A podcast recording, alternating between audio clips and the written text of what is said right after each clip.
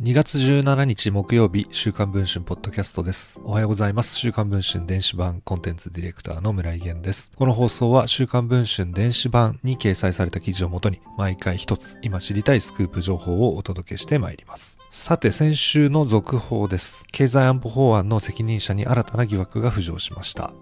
ビジネススクールで副業を続け報酬を得ていた疑いや朝日新聞政治部の女性記者との不倫疑惑で経済安全保障法案の事務方の責任者を更迭された藤井俊彦経済安保法制準備室室長。そんな藤井氏が公用のタクシーチケットを私的に使用していた疑いがあることが週刊文春の取材で分かりました。藤井氏は1月29日の土曜日、ビジネススクール、伏木塾で講師の仕事をした後、九段の記者との週末デートを楽しんでいました。そして週明け1月31日月曜日の午後5時40分過ぎ、職場を出た公用車が向かった先は港区芝公園にある高級タワーマンションでした。藤井氏は大通り沿いで車を降りると、辺りを伺うようにしてマンションへと姿を消しました。よほど親しい関係なのでしょうか、食事時に訪れたにもかかわらず、藤井氏の手には手土産などは何もありませんでした。経産省の関係者によると、このマンションは朝日新聞の女性記者の家ではなく、また別の女性が住むマンションだといいます。そして4時間余りが経った午後10時15分、マンションから出てきた藤井氏は通りでタクシーを拾うと、自宅より2キロほど手前のコンビニの前でタクシーを停車。そしてタクシー代をチケットで支払いました。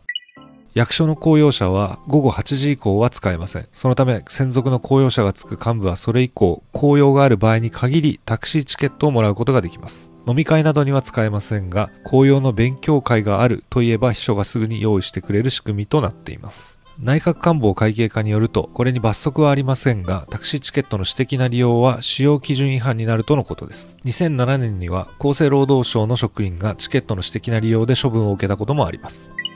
週刊文春の取材班は2月5日、藤井氏を直撃しました。芝公園のマンションに行っていることについて尋ねると、まあ友人ですね、別に何も、などと答えました。さらにタクシーチケットの利用について私的利用に当たるのではと尋ねると、いや、会食、まあ会食ですから、と答えました。当初は友人と言っていたものの、チケットのことを尋ねられると会食と言い張った藤井氏。その後も記者と何度かやり取りを続けましたが、あくまでタワーマンションで会食をしたという姿勢は変えませんでした。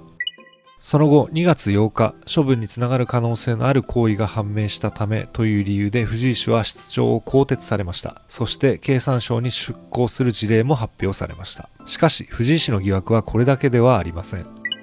ビジネススクールの生徒である日立の女性部長を国家安全保障局の部屋に招き入れていたことが分かりました。藤井氏が責任者として取りまとめていた経済安保法案の作成過程に問題はなかったのでしょうか。この行為は今後議論を呼びそうです。このほか藤井氏が闇営業を続けていた理由朝日新聞記者以外の親しかった複数の女性の存在そして藤井氏が職場に何度も招き入れていた女性との関係これらを詳しく報じた記事は現在配信中の週刊文春電子版で読むことができます。ご関心がある方はぜひチェックをお願いしたいと思います。